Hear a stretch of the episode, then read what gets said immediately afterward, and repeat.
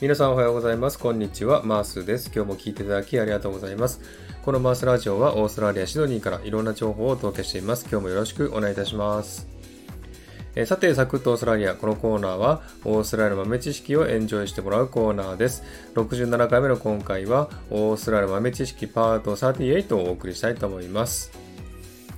えー、さてですね、このサグッとオーストラリア、前回まではコーヒーについてお話ししましたけどもね、え、今回はオーストラリアの紅茶についてお話したいなと思っております。え、前回もお話ししましたけれども、このオーストラリア、コーヒー文化が発達しておりますけども、それ以前はですね、イギリスからの紅茶の文化が発達していたということですね。えその頃から発達しているお茶などをね、ご紹介してみたいなと思っております。はい、まず一つ目ですね、オーストラリアンアフタヌーンティーという紅茶ですね。えこれはですね、イギリス王室御用達の高級紅茶メーカートワイニングスのオーストラリア限定の紅茶です。2012年に限定発売していたんですが、あまりの人気でね、その後レギュラーになったという紅茶ですね。すごく飲みやすい紅茶で苦味も少ないです。パッケージもオーストラリアらしくてとても良いですね。リンクがありますので、え見てみてください。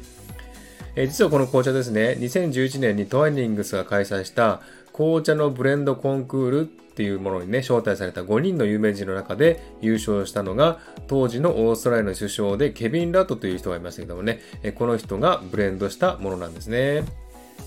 でですね、面白いのがですね、えー、普通紅茶ってイングリッシュブレックファストとかですね、モーニングティーとかアイリッシュブレックファストっていうですね、朝っていう名前がついてますけどもね、この紅茶はアフタヌーンティーっていう名前で、午後っていう名前ついてるんですね。ということは、のんびりしてたら午後になってしまったということなのかもしれませんね。はい、次ですね。2番目。T2 という紅茶ですね。これは有名ですのでね、知ってる方も多いかもしれませんけれども、え1996年にメルボルンで生まれたチェーン店で、現在はアメリカやニュージーランドにも店舗があります。え店内に試飲スペースもありますしね、よく大きなショッピングセンターにもありますんで、えお土産に買っていく人も多いですね。名前もですね、えシドニーブレイクファストとかですね、メルボルンブレイクファストとか、都市バージョンっていうのもありますんでね、面白いですね。えリンクを貼っておきますんでね、興味のある方は見てください。